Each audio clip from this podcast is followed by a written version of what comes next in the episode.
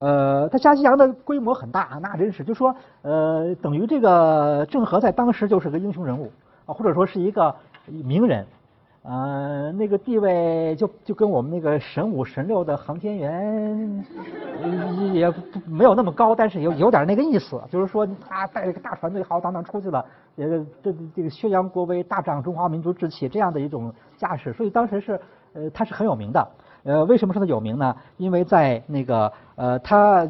死以后不久，在明朝就就就有人写小说，叫做《三宝太监西洋记》，就说拿他当写小说了。整个把它写成一个英雄人物，然后那个呃这个章回体的小说，然后就是添油加醋写呃把它写成一个统兵大元帅什么的，出去打了一些仗之类，就写这个。这个所以中国历史是很有意思，像像像这个小说呀，什么通西叫叫三宝太监西洋记的，就一般来说我们说我们中国人就是大家搞历史，一般来说不会用小说来研，很少用小说来研究历史。你比方说，如果研究三国，绝不能用三国演义，它太晚了，对吧？你要研究宋代历史，你也不能用《水浒》当时要用，你都是很晚很晚出来的很多。但是这个东西又不绝对，你像这个呃这本小说叫《三宝太监西洋记》的，很多资料就可以用来研究郑下西洋，因为它离得很近，很近。呃，再往后面，反正这些资料说不定还真有人不知道了。啊，当然这里面呢有有有又有添油加醋，所以你用的时候得小心点。但是说有，假如有别的资料作为旁证，那他的资料是可以用的。呃，这个小说就是当时郑英郑和是很有名的一个人。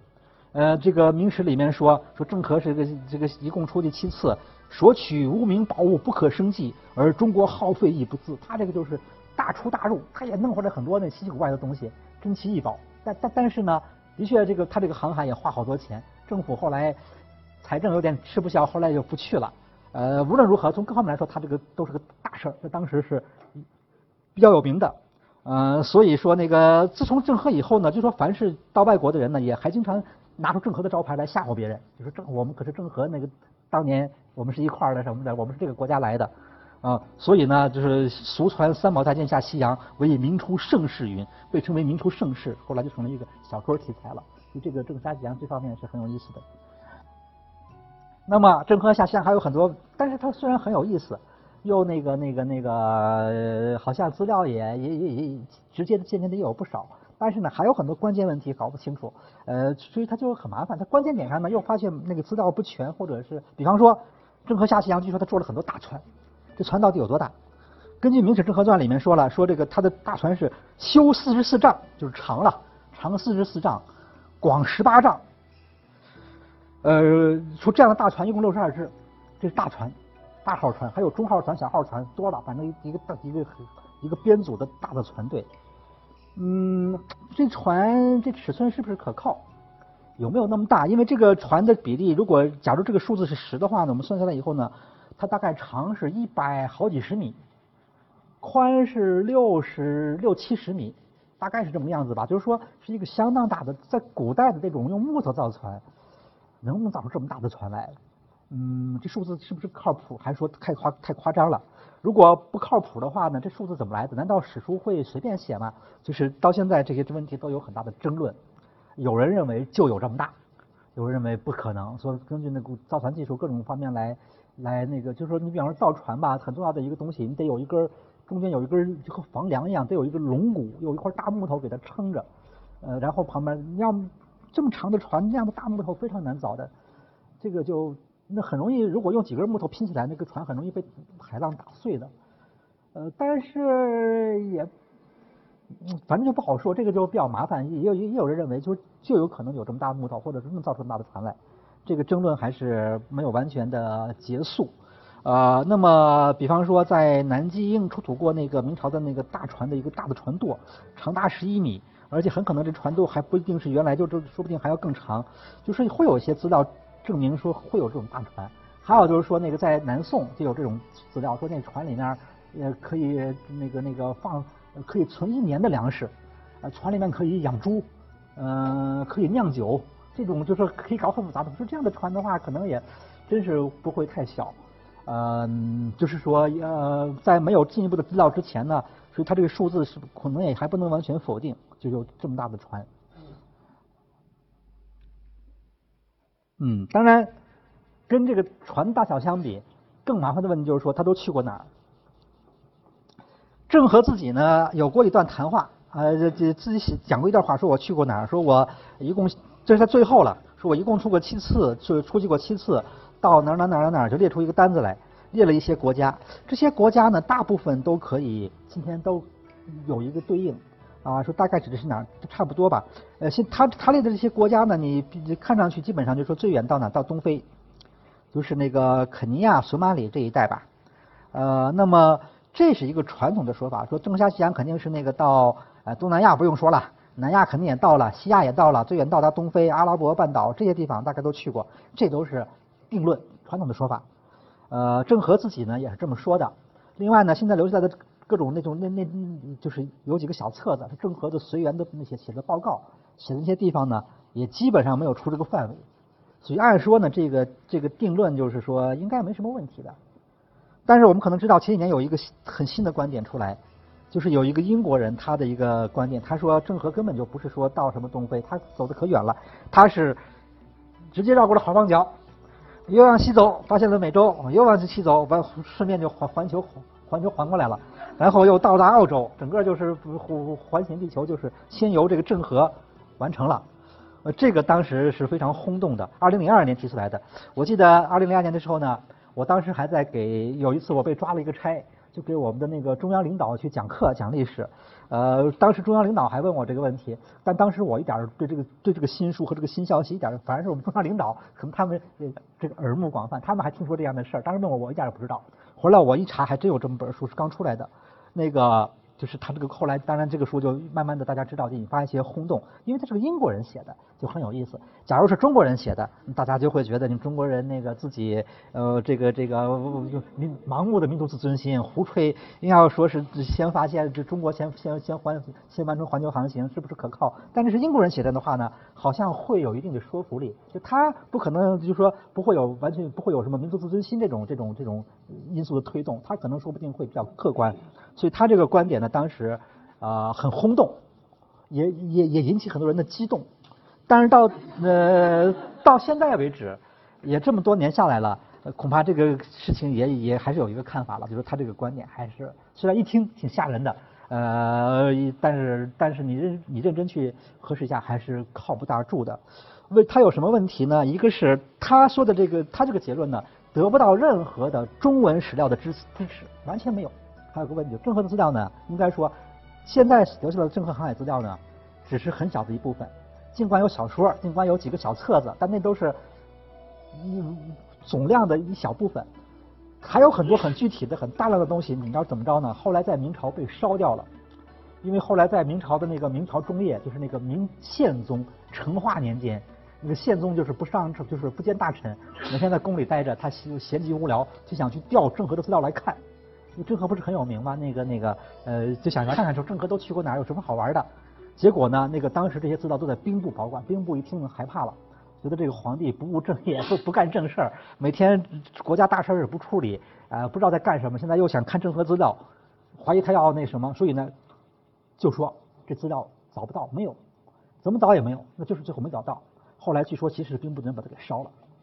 呃，这个说法反正就说当时就说就是那个阻止了这个当时的皇帝进一步的再去调查，或者或者是再继续再再搞什么新的花样。呃，但反正就是由于各种原因，任何的资料呢，大部分资料就见见不到了。所以呢，呃，也许今天的这个中文资料会有点不全。但是无论如何，这么大的一个事儿，如果中文资料一点反应没有呢，是非常奇怪的。第二点是他的这个这本书，这个叫孟西斯的学者，他的这个这个书呢，你要看一下，这书可能最近有中文译本了。他他其实没有什么很直接的证据，他大量的建立在这个推理的基础之上。他比方他会他会用会会很多很多篇幅来论证说中国当时的条件有可能完成全球航行。那造船如何先进？那个什么航海技术，它就是论证这种可能性。这是这是这完全是另外一回事。再就是他用的某些资料呢，是不是可靠？比方他说，据据他研究的结果，他找到资料，他他说哥伦布之前在哥伦布的时候呢，就已经有人看到了一个世界地图。完全把世界的大都已经画出来了，而且呢，这个这个这个呃地图上呢，好像用各种证据来证推断呢是中国人画的，啊，又说在美洲呢也发现若干中国人的什么资料和遗迹，所以他把这些东西拼在一起加以推推论，最后推出来说那只能是郑和，不可能是别人，他是这样的一个逻辑，好像虽然他写了很厚的一本书，但是很多的关键地方他推论的，这个就还要进一步的推敲。最后就是我们说，因为为什么说不大可能呢？因为这个书的话，就说一个简单的道理，就是说，现在我们不管他去过哪儿，假如郑和是那个从呃航行这个由东往西走，突然某天又从东边回来了，这个在中国历史将将引起极大的震动，因为在中国古代的，就是整个那个那个那个那个天文学呃什么什么地理那套理理论当中，主流的。理论是大地是平的，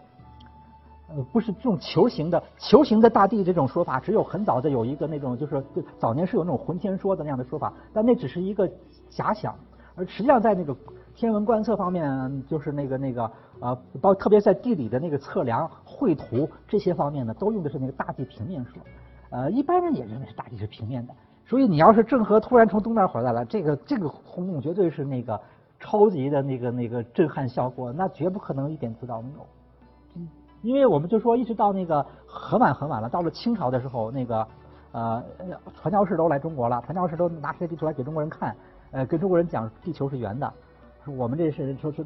那半边还有人呢，就是在下面，那中国人怎么也不理解，说那那他怎么生活呀？那难道和苍蝇一样，每天就这样这个倒这个这这个头朝下倒着爬？说这个有点意思，因为他观察到那个中国房梁上有苍蝇倒着爬。你说估计那个人也这么生活的，就这这这个东西他就觉得很难理解。那如果郑和是那样活来了，那那可不得了。就但是现在没有看到任何这种引起什么轰动的事情，所以就不可能。呃，包括当时中国的制图技术，中国都是那种平面制图，就说中国的古代的制绘图技术呢是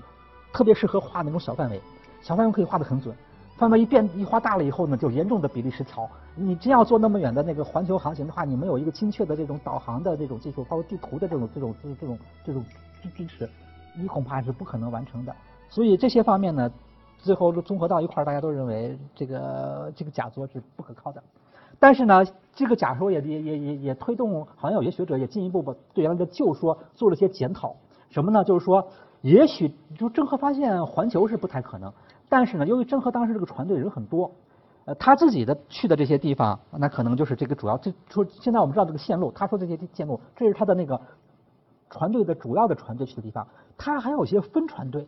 这个分船队能到哪儿呢？不好说。呃，他自己也没说，他的资料里面记载也不全。那么这些分船队呢，有可能到达好望角，甚至于再往西找，这是有可能的。其次是这分船队呢，也说不定会到澳洲，也也不无可能。但是环球是这个是另外一个问题，就是可能会走的比较远，这个也不排除。这个就是看不知道还有没有将来会有有没有更多的资料发现。为什么说它有可能走得更远呢？因为现在我们有这样一张地图，呃，这个就是典型的中国古代的绘图法画的地图，就画的出来地图是不准的。就是说这种地图就是小范围是准，大范围就范围一大的话就会呃比例严重失调。这个图我们得说一下，这个图是这个图叫《混一江里历代国都之图》，这个图是明朝初年朝鲜人画的，呃，这个图呢现在在日本收藏，但这个图虽然是朝鲜人画的，这个朝鲜人明确的说了，我这个图的底本是中国元朝后期的地图，是照那个画的，我就是把朝鲜画的具体一点、细了一点而已。就这个图是这样子的，就是虽然它朝鲜人画的，但是它的基本的资料，特别是这个地图的中中部和西部的大片资料，这是靠的是。中国的资料，中国地图在元朝后期，这个所以这个图反映的是元朝后期人的世界观念。这图你可以看一下，它虽然是它的缺点是比例不大对，但是大概轮廓有，但是又不准。比方说渤海是可以的，呃，那么画到南边的话，像什么越南半岛、印度半岛那些半岛都没了，它它都糊里糊涂这样就过去了。朝鲜是画的巨大无比，这个太大了是吧？太大了。那个朝鲜半岛，但他他知道朝鲜是个半岛。然后呢，呃，这个西把日本划到朝鲜下边去了，这个方位也是不对的。呃，注意一下，它往西面，西边它这些地方都都画的，虽然是比例失调，但是意思有。比如说，比方说阿拉伯半岛，还有非洲，这是非洲。非洲中间呢，为什么画出一片大湖来不清楚？有人怀疑说他画的是东非的那个大峡谷。呃，反正不管怎么着，就是它具体细节上肯定有很多的不准的地方。但是呢，这个轮廓，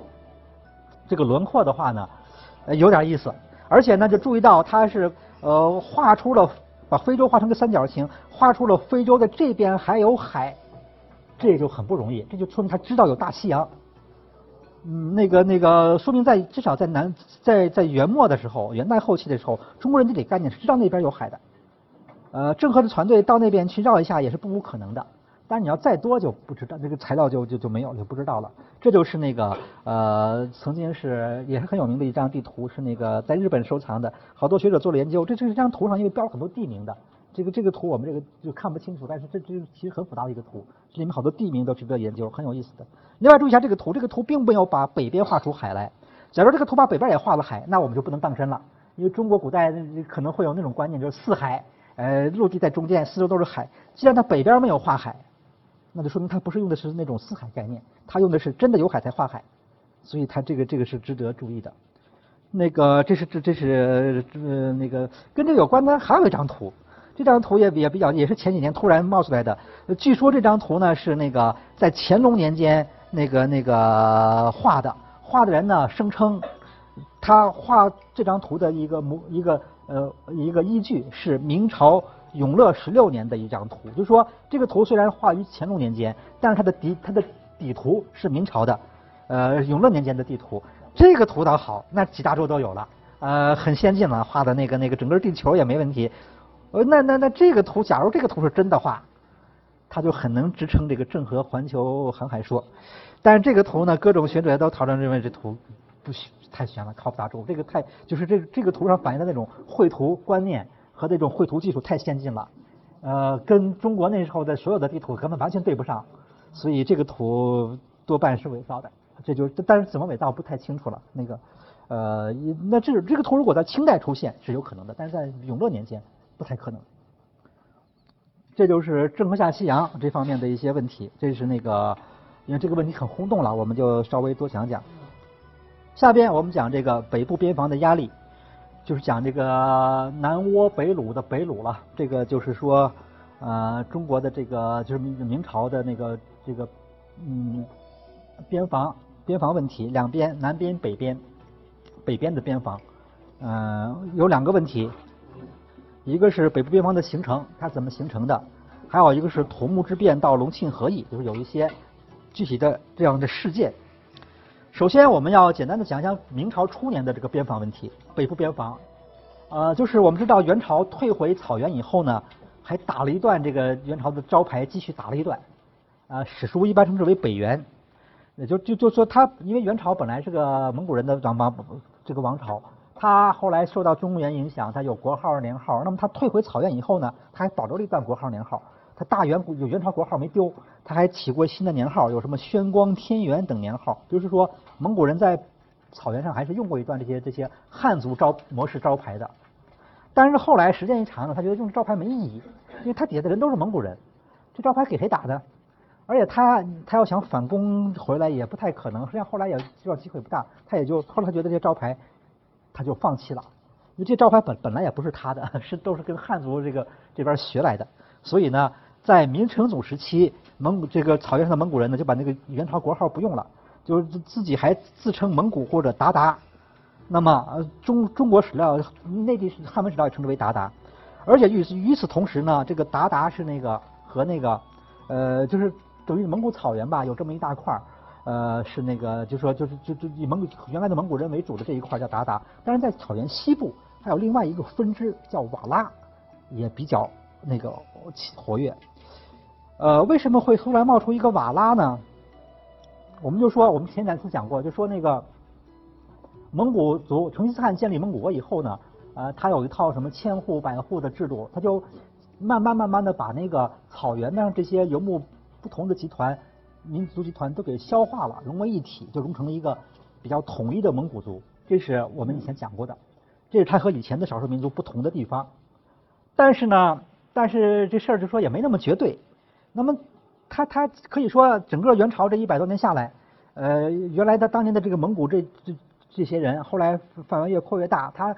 比较成功的把草原的大部分的那些部落集团全部给消化到蒙古这个总招牌里面了。但是呢，还有少量的没消化完的部分，那就是瓦剌。这个瓦剌呢，在在元朝叫沃亦剌，啊，是那个呃那个比较靠当时草原各部啊。呃，因为蒙古部是比较靠东的，它是比较靠西北的那么一个集团。这个集团是比较早投降的，就不是说被征服，是主动投降成吉思汗。成吉思汗还还还和他们连那个那个建立了一个通婚关系。大概由于这个投降的原因，所以对他们的那个改改编啊不是很彻底，就是我没有把它把它给拆碎什么的，就是把它保留原来的组织，编了些千户就完了。所以它相对一直是比较有自己的一个独立的这么一个单元的。有这样一个原因，所以整个元朝一百多年这一块就没就没消化完，就处于一个半消化状态，消化到一半了，这时候元朝灭亡了。那他怎么办呢？他广义上也可以称为蒙古，但是在狭义上，他觉得自己还是一个和那个严格意义上的蒙古人还不太一样，所以呢，他他后来就有有另一块招牌叫瓦剌。